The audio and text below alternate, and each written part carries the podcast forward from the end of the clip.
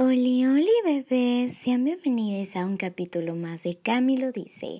Acomódense, agarren su respectiva bebida que yo aquí tengo mi tecito y prepárense para escuchar a esta mortal hablar de un nuevo tema. ¡Aquí vamos!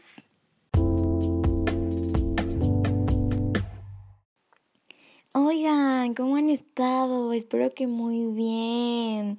Me estaba dando cuenta de que vamos a hacer un año en confinamiento. Yo, ay, no lo puedo creer, he pasado por tantas etapas y me atrevo a decir que creo que todos lo hemos hecho, pero miren, ya poco a poquito vamos saliendo de esto, poco a poco.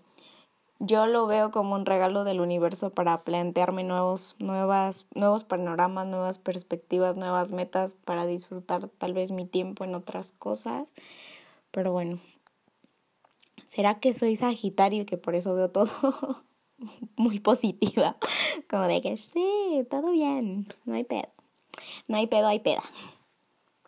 Pero bueno, el día de hoy quiero hablarles de un movimiento que en lo personal yo, yo creo que ha sido infravalorado, que no le han dado la importancia que se le debe de dar, y es el movimiento sufragista. ¿Y por qué digo esto? Porque no sé si recuerdan, o sea, a ver su memoria a nuestras clases de historia de la primaria, la secundaria, incluso en la prepa, nunca escuché que me lo, que lo mencionaran o que me, me hablaran de él como tal, que, que muy a fondo, o que me lo trataran este tema muy a fondo, que me lo contaran y que dijeran, mira, fueron estas mujeres que pelearon no solo en Inglaterra, también en varias partes de, del mundo, incluso aquí en México, para que se lograra obtener el, el voto femenino. Simplemente fue como de, ay, este presidente le dio el voto a las mujeres. ¡Uh! Qué chido él, ¿no? Ajá, pero, o sea, hubo todo un movimiento, hubo mujeres que se plantearon esto y que dijeron, oye, ¿sabes qué? Porque a nosotros no nos tomas en cuenta, cabrón y que fue una lucha de, de, que llevó tiempo, no fue como de, oye, este sí nos puede dar el voto y el presidente es como de, ah, este sí, sí, sí, mañana, ¿no? Sí, mañana ya vota. No, o sea, fue de una, un, de verdad, una lucha que llevó mucho tiempo y que también no fue, o sea, de que, ay, bueno, pacíficamente, no, fue pesada. Pero como dije, no, no la enseñaban de esa forma. Y ahora platicando con mi hermana, le dije así como de, oye, ¿qué onda? ¿A ti te han, te han enseñado este tema eh, y a fondo? Como de, miren, estas fueron las mujeres en tus clases de historia y era como de, no. O sea, dice, lo que yo sé de este movimiento lo sé por ti. Y es porque yo le he comentado con mis amigas, que con mis compañeritas, que lo sabemos. O sea, es por ti que yo sé esto, no, nunca me lo han mostrado. Dice, incluso si checas mi libro, ni siquiera o sea, raro el que menciona a una mujer en los libros de historia. De verdad, no. No lo mencionan ni siquiera. Y yo quedé, dije, no puede ser. O sea, no puede ser. Yo dije, bueno, a lo mejor en mis tiempos, ¿no? en mis tiempos no muy lejanos. Dije, probablemente pues los profesores no tenían esta perspectiva de género y no era como de, ay, sí, les vamos a enseñar esto a, a mis alumnos y también a las morritas pues no, o sea, fue como de, mm, quién sabe, solo le dieron el voto. Yo solo sabía que nos habían cedido el voto, eh, en qué año y qué presidente. Jamás la lucha que hubo detrás de todo eso. Y dije, no, ahorita ya, con todo esto que estamos viendo, claro que le, le están enseñando historia a mi hermana y más con una perspectiva de género, porque es muy importante que nosotras desde pequeñas tengamos esos referentes femeninos en la historia, en la ciencia, en el cine. Y no solo hablo del cine como, ay, pues, güey, las actrices. no, o sea, de mujeres cineastas que, han participado también detrás de, de las cámaras en otros ámbitos. Pero, yo, ah, la literatura también. Pero, mm, o sea, muy, muy, muy, muy, muy. Por ejemplo, eh, si, me, si me preguntaban con mis conocimientos de secundaria y primaria, una mujer que hubiera escrito, yo hubiera dicho um, Sor Juana Inés de la Cruz, la única que yo conocía en ese momento. eh, una mujer que participó en la historia y así, a José Ortiz de Domínguez. Y la única, ¿eh? O sea, pueden ser las únicas, la única mujer que yo consideraba de que, ah, y ella, mm, perra, potra, caballota, la única que participó ahí. Y ahora, pues ya conozco, o sea, pero eso es gracias a que he leído un poco más y que me han contado más cosas. Eh, creo que bendita universidad, de verdad, para mí la universidad es como algo que me ha iluminado en no solo en mi área en la que estudié, sino también en otros aspectos. Entonces, yo dije, ahora a mi hermana le están enseñando estas cosas y ella va a crecer súper de que con estas, esta, estos, ¿cómo decirlo? Estos referentes de mujeres y que ella va a decir, claro que yo aspiro a ser estas personas, estas mujeres y no, no, no, al parecer no. Entonces, es por eso que le quiero dedicar este capítulo al sufragismo, el movimiento sufragista. Pero para eso, pues hay que, hay que contar el contexto. Y es que, por ejemplo, pues la democracia solo era para unos pequeños grupos de, de la sociedad. pongámoslo, esto es a mediados del siglo XIX. Ya cuando neta ya como que, uh, ya sí, este, se comienza la democratización total de la sociedad y es como finalizada la Primera Guerra Mundial. Y eso, y eso en Inglaterra. Porque este movimiento, que fíjense que yo tenía mucha duda de dónde había comenzado, pero al parecer fue en Inglaterra. Y Ah, un paréntesis, ¿por qué este sufragista? Porque el sufragio, o sea, la definición es como el derecho político y constitucional para que para votar por cargos públicos, o sea, en pocas palabras, el derecho a votar. Es por eso que se llama movimiento sufragista. Ahora, este entonces, ¿qué pasa? Pongámonos que ah, vamos, viajemos a Inglaterra. Entonces, Los hombres son los que adquieren el derecho para votar, pero no las mujeres. O sea, estos tíos crearon supuestamente derechos universales que no nos incluían. Entonces estas tías dijeron, o sea, ¿por qué ellos sí y nosotras no? O sea, ¿a poco sí más chingones ellos? ¿O qué onda? Entonces comienzan a organizarse para ir a solicitar al gobierno estos derechos. Entonces, como a principios del siglo XX, es cuando Emmeline Pankhurst crea el movimiento de las sufragistas, que no solo busca la reformulación del ambiente político, sino también en lo social, en lo económico. ¿Qué buscaban estas tías? Bueno, exigían su derecho a votar para mejorar las condiciones de vida de las mujeres y las mujeres también mejorar eh, las condiciones de las mujeres en el ámbito laboral, porque recordemos que estas mujeres ya empezaban a trabajar, pero eran explotadas. Si nos vamos a, a este punto, las mujeres trabajaban en las fábricas, o sea, se chutaban el trabajo pesado, pero eran muy, muy explotadas. Abuso sexual eh, de, por parte de, de, de los patrones y aparte era de que, ah, tú trabajas y trabajas más horas y te pago menos, culera.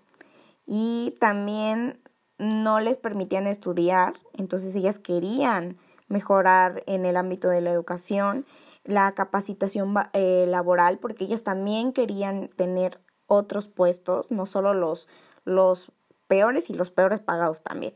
Y el derecho también sobre su familia. Eh, ¿Y por qué? Porque básicamente no tenían derechos civiles, o sea, derechos económicos ni de ciudadanía. O sea, para trabajar necesitaban a huevo que el marido les diera permiso y todo lo que ellas ganaban era administrado por el marido. Era así como de, ah, ya cobraste, bueno, mijita, échame aquí tu, échame aquí tu sueldo. Entonces, el movimiento se caracterizó por una amplia movilización colectiva, mítines, propagandas, marchas, sabotajes, huelgas de hambre, o sea, bien pandilleras mis chiquitas, o sea, porque ¿Y saben por qué? Porque fueron ignoradas durante mucho tiempo. O sea, protestaban de manera pacífica. Era de que, oiga, señor, deme el voto. Oiga, señor, deme el voto. Sus marchas súper pacíficas. Y pues no les hacían caso. Entonces tuvieron que, que cambiar la estrategia. Era de que, ah, no nos haces caso. Entonces, pues te vamos a incendiar la casa. A ver, a ver si es cierto que no nos haces caso. Aparte, fue un movimiento internacional o sea, que duró más de 50 años y que no fue nada sencillo porque fueron ridiculizadas, encarceladas, detenidas y aquí es donde surge lo de la huelga de hambre que mencioné, porque como las, las decían, ay, bueno, nos las llamamos de prisioneras, y ellas decían, ah, ¿y tú crees que me tengas de prisionera me va a parar para que yo siga protestando? No, mi rey. Entonces hacían huelgas de hambre y dejaban de comer y era como de, tía, seguimos resistiendo aquí desde la cárcel. Y bueno, ahora, ahora este movimiento eh, evoluciona con el paso de los años y es el que se y es ahora el movimiento feminista evoluciona a convertirse en el movimiento feminista entonces si nosotras estuviéramos en esa época nosotras seríamos las sufragistas. Y si las sufragistas vivieran en nuestra época serían parte del movimiento feminista. Se los dejo se los aclaro.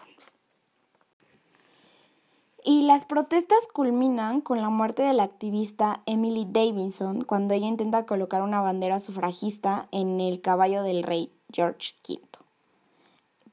Y entonces como se crea esta, esta mujer fue como la mártir de este movimiento y después de un tiempo, el 14 de diciembre de 1918 en Gran Bretaña, pudieron votar por primera vez las mujeres, pero solo las de 30 años y que tuvieran dinerita es hasta 1928 que el sufragio femenino se extendió a todas las mujeres mayores de 21 años. Imagínense, o sea, 20, ay, perdón, 10 años después pasó. Ahora, no sé si recuerdan eh, o han visto alguna vez eh, la película que como tal se llama Las sufragistas que me parece increíble porque yo la primera vez que la veo, yo no la había visto, o sea, ni siquiera era como algo que, oh, lo tenía yo en mi sistema, no, sino que como empecé a conocer más de este movimiento y me apareció la sugerencia de, de la película.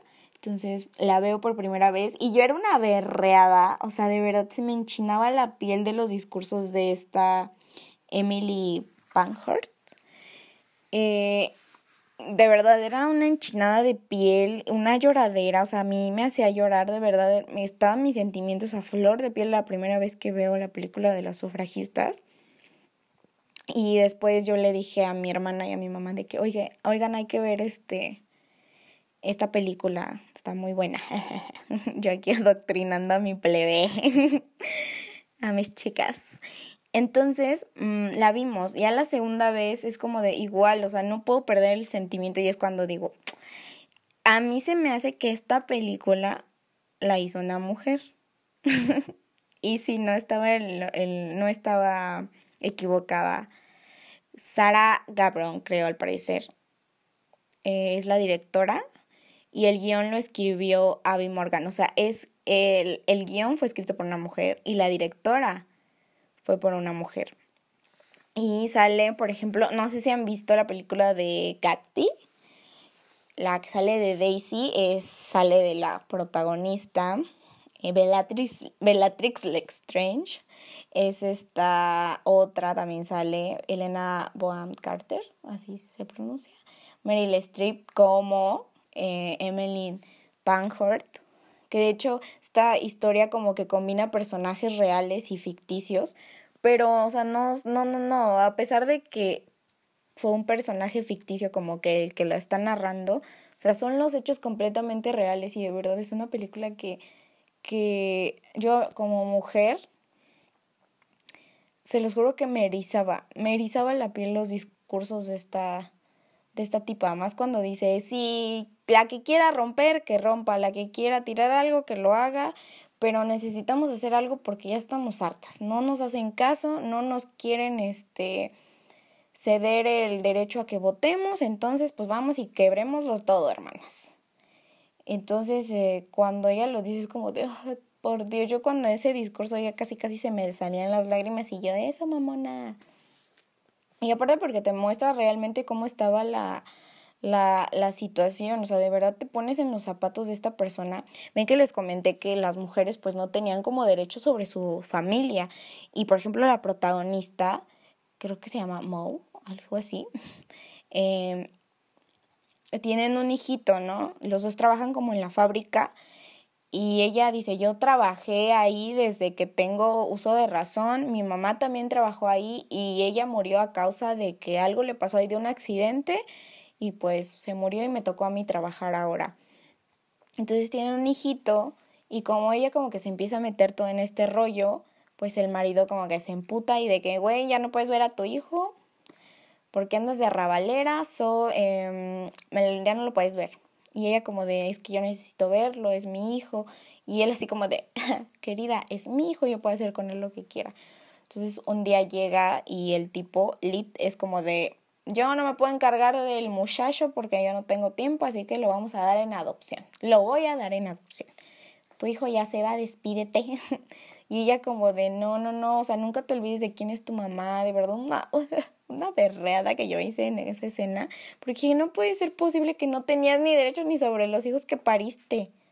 O sea, no valía nada el que lo hubieras llevado nueve meses en tu vientre, que te hubiera dolido. No, eran de tu marido nada más los hijos. O sea, qué, qué fuerte.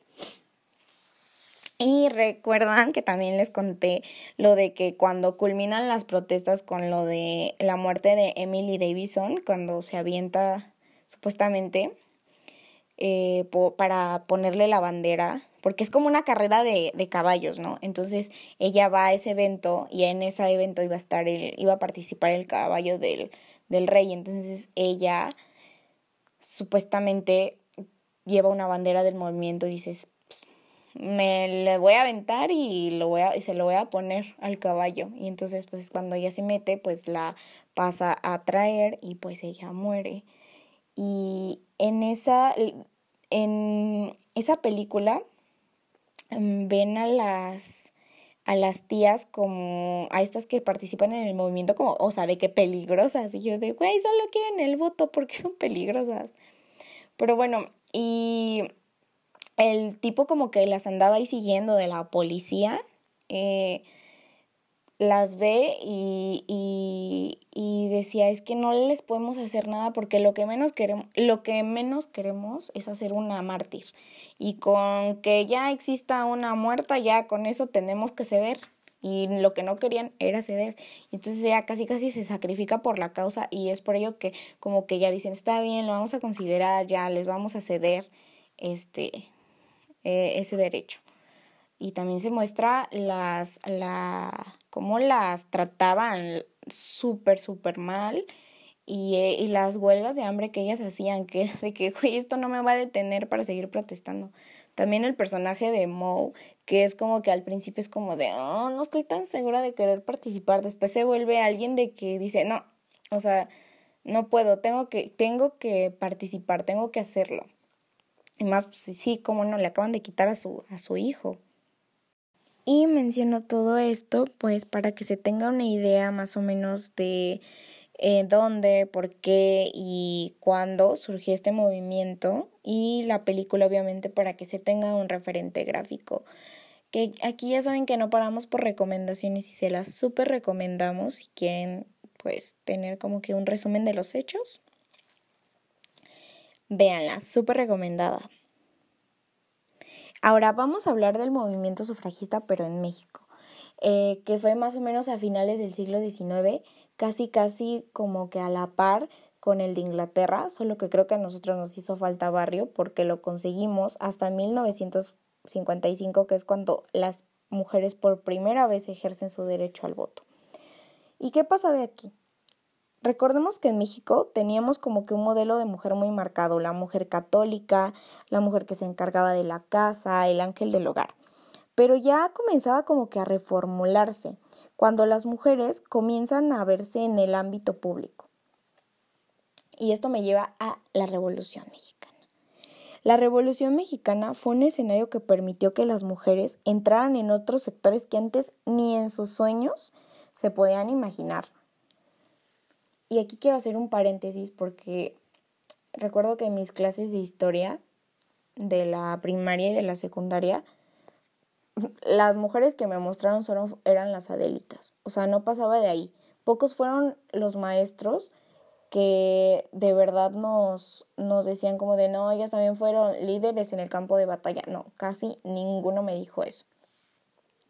Y ahora fíjense, cuando Lázaro Cárdenas está de, de presidente, él reconoce a las veteranas de la revolución y es cuando se descubre que no solo fueron adelitas, también fueron generalas, también fueron enfermeras, espías, periodistas y que participaron activamente en el movimiento antireeleccionista. Que yo cuando estaba investigando esto dije, no manches, y me hizo una mentada de madre porque dije, no puede ser posible que a nosotras solo nos hayan dicho, mm, fueron adelitas, punto, y apréndetelo. O sea, qué, qué feo que nuestros referentes solo sean como de, ah, eres como que nuestra compañera de lucha. Entonces, pues, nada más, ahí vas de la mano con, con, con, con estos tíos peleando. Y no, también fuimos espías. O sea, yo dije, ay, no, no, no, no. No puede ser que hayamos tenido papeles tan importantes en este periodo y que nuestros profesores o que en los pinches libros de historia no venga esto. O sea, de verdad a mí me tiene muy indignada esto. esto. Pero bueno, entonces las mujeres de ese entonces pues dicen, a ver, ¿cómo es esto? Yo te apoyo, te he apoyado en estos movimientos y no puede ser posible que no me hayas incluido en tu constitución, o sea, que me hayas dejado de lado, porque en la constitución de 1917 fue que se dejó de lado a las mujeres y a varios grupos minoritarios, como los grupos indígenas. Y se supone que nosotras nos excluyen, que porque nos veíamos muy influenciadas por la iglesia, de que, ay, es que ellas las influye mucho la iglesia, entonces, no, no las tomes en cuenta. Y estas tías es como de, a ver, o sea, ya te estoy ayudando, soy parte de un movimiento, o sea, gracias a mí, o sea, soy parte fundamental de algunos sectores, ¿cómo puede ser que no, ni siquiera me tomes en cuenta? Y bueno, volviendo con Lázaro Cárdenas, desde que era gobernador de Michoacán fue apoyado por el sector femenino, o sea, lo apoyaban muchísimo. Y él también pues daba su bracito a torcer porque él creía que las mujeres tenían un gran peso en el ámbito político. Incluso se le llegó a catalogar como un gobernador feminista. Pero este tipo nos queda debiendo. Fue como de, sí, escucho sus inquietudes, dígame qué onda. Pero, pues bueno, eh, dicen que, muchos dicen, dicen las malas lenguas que si él hubiera querido, nosotras hubiéramos votado desde los 40 desde los 40, pero al parecer el tipo pues no quería pedos. Dijo como de, bueno, sí las escucho, uh, sí llevo la propuesta, pero pues ya, ups, ya no lo conseguimos, ni pedo. De hecho, en su periodo es cuando se crea el Frente Único Pro Derechos de la Mujer y fue integrado por mujeres de diferentes sectores, enfermeras, maestras, periodistas, amas de casa. Pero hagan de cuenta que él es como de, solo deja la propuesta, se aprueba, pero jamás se publica. Pero pues ya las mujeres desde 1920 se encontraban participando en los sectores públicos. Un dato interesante es que en el Congreso del Estado se encontraron varias peticiones de mujeres que buscaban acercarse al Congreso, pedían becas para sus hijos, que se les cedieran terrenos y algunas profesoras que buscaban apoyo para las escuelas. Eh, la primera solicitud formal del voto fue por, la, por una profesora, Emilia Carrillo. Eh, la, la carta es de 1925 y me voy a tomar el atrevimiento de leerla porque de verdad está muy, muy buena. Escuchen. Queremos el derecho a votar y ser votadas. Lo mismo que tienen los hombres a los 21 años en adelante. Somos las mujeres tan indignas que se nos compara con los delincuentes, los ladrones, los criminales. ¿Qué acaso no tenemos alma e inteligencia? para que nos traten lo mismo que a los animales? ¿O acaso espera usted que demos un cuartelazo y nos levantemos en armas como parece ser la costumbre mexicana? Queremos que el sufragio femenino sea lo primero que se discuta cuando se abran las sesiones del Congreso, pues nuestro mayor deseo es poder votar. Esa fue la carta que ella mandó y yo, ay no, potra diva caballota, Emilia Carrillo, de verdad. Y bueno, como aquí nos gusta contar el chisme completo, le respondieron. La mayor parte de los miembros de la Cámara es parecer que no es pertinente lo que la señorita Carrillo pretende. Y yo, oh, ok. Exactamente en los años 30 es cuando las mujeres comienzan a salir a la calle a manifestar sus derechos como trabajadoras, se comienzan a organizar en sindicatos y comienzan a incursionar en los espacios públicos para protestar y exigir el sufragio. En este tiempo como que hay un entre sí, está bien, se calma la cosa, pero vuelve a surgir el tema de nuevo en 1947 y también ya existe un poco de presión internacional porque se estaba cuestionando la falta de prácticas modernas en México. Entonces las mujeres se vuelven a reorganizar y comienzan a seguir solicitando sus derechos. En 1957, en el periodo de este presidente Adolfo Ruiz Cortines, pues ya tenía la presión de muchos grupos de mujeres y también pues él decía, bueno, está bien, para que México se vea como un país moderno, aprobemos la modificación del artículo 54. Y entonces pues ya otorga la plena ciudadanía a todas las mujeres mexicanas. Eh, como es en 1953, pues podía considerarse como el día oficial pero pues en ese entonces solo las mujeres participaron en unas elecciones municipales, entonces no es como el día oficial, por eso ya como tal es en 1955. Yo de verdad al investigar sobre, sobre este movimiento, yo sentí muchas cosas, eh, admiración, indignación, admiración por estas mujeres porque yo decía, no puede ser, o sea, otras perras caballotas, o sea, no puedo creerlo. De verdad, qué tenacidad de decir, voy a pelear por lo que creo. Y no me importa si me encarcelan, si me muero, yo estoy peleando por esta causa y lo voy a hacer y no importa lo que me hagan. Y a la vez indignación porque dije, no puedo creer que no nos hayan enseñado esto. O sea, de verdad dije, no lo puedo creer. No puede, no puede ser que, que no me hayan contado esto en las clases de historia. ¿Qué, qué diferencia hubiera sido, no?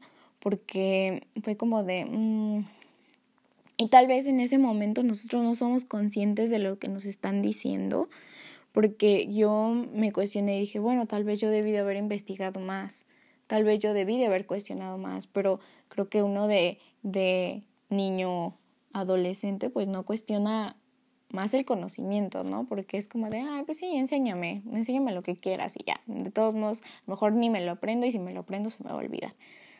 Pero ahora que veo esto, dije, cuán importante debió de haber sido el tener estos referentes femeninos en la historia, porque yo creía que era como de, para guerras, los hombres, para todo esto, los hombres. Y el ver una lucha de las mujeres para las mujeres, dije, tías, se rifaron toda mi admiración. Yo creo que aquellas mujeres valientes estarían contentas de ver cómo estamos viviendo ahora nosotras. Sin embargo, creo que también nos dirían, ¿es en serio, tías? O sea, 100 años, más de 100 años y seguimos peleando por nuestra igualdad. No, mijas, no se conformen con esto, sigan peleando por más. Yo creo que ellas nos, nos dirían esto. Y sé que unos cuantos y unas cuantas han dicho que el feminismo es moda, que estamos locas o que somos intensas. Pero, o sea, no somos conscientes. Para nosotros votar es tan cotidiano, tan normal, que no imaginamos la primera vez que estas mujeres lo hicieron, lo que sintieron. Yo creo que a ellas las tendríamos que tener muy presentes cuando nos encontramos estudiando, cuando salimos a nuestro trabajo, cuando tenemos nuestro sueldo y sabemos que nosotras somos las que los administramos, cuando vemos a nuestros hijos e hijas y sabemos que tanto su padre como nosotros somos los responsables de su educación y su crecimiento, cuando vemos mujeres ocupando cargos políticos, debemos de pensar en ellas y en decir, ah, alguien también nos dijo que estábamos locas y mira lo que conseguimos. Entonces, yo creo que las personas que dicen, ay, es que ser feminista está de moda, o sea, están locas, ¿qué van a conseguir? Pues así se han conseguido, gracias a esas locas a esas que desatadas que se pusieron a quebrar cosas y a pintar cosas, tenemos muchos beneficios y todavía es una lucha que no se ha alcanzado, seguimos peleando. Saben, el movimiento sufragista yo creo que no solo fue que las mujeres querían identificarse como ciudadanas y votar y ya, o sea, fue un reclamo para que aceptaran la concepción de la mujer una concepción que completamente estaba cambiando. Todos los logros que hemos conseguido las mujeres para las mujeres son producto de una lucha feminista. No fue un hombre el que se detuvo a preguntarnos nuestras inconformidades y se puso a pelear por nosotras. Fuimos nosotras y seremos nosotras las que cambiemos las cosas. Ellas son un referente histórico de cómo se hacen las cosas, de cómo se pelea, se grita, se exige y si no basta, se rompe.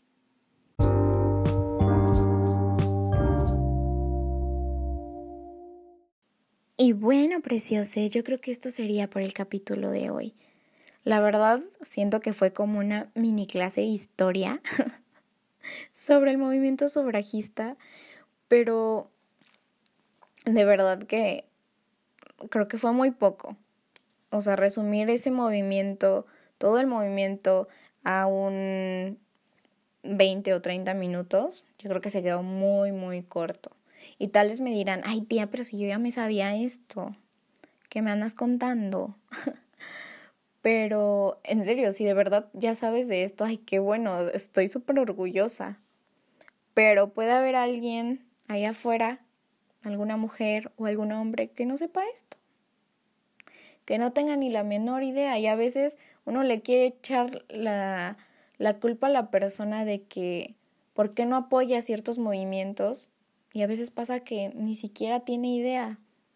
A lo mejor nosotras íbamos y, y votábamos, o a lo mejor ni lo hacíamos, y decimos como de, ay, me, ¿para qué? Pero no sabemos toda la lucha que hubo detrás para que nosotras podíamos hacer esto. Y no solo votar, sino para tener otros derechos. Entonces, yo creo que es muy importante estar conscientes de esto, como mujeres, como ciudadanos. Y pues nada, gracias por escucharme, por ser parte de esto que es muy pequeño y tal vez no me escuche mucha gente o tal vez sí, no lo sé. Ah, a veces me sorprende yo porque digo, ay, con que me escuchen dos personas ya es mucho. ya es todo para mí. Pero a veces me sorprende y digo, ala, eh, ala, más de 10 personas. Pero pues no importa, es mi familia nada más la que me escucha, no es mi novio. Pero pues no importa, de verdad, gracias por regalarme estos minutos de tu tiempo, porque como ya sabes, el tiempo es oro, hay que saber en qué invertirlo. Ojalá y te esté amenizando el confinamiento. Aparte con algo nuevo para tu conocimiento, para que luego digan que conmigo no anden diciendo que conmigo no aprenden. Pero pues nada, muchas gracias, cuídense mucho, usen cubrebocas, vacúnense, nos vemos.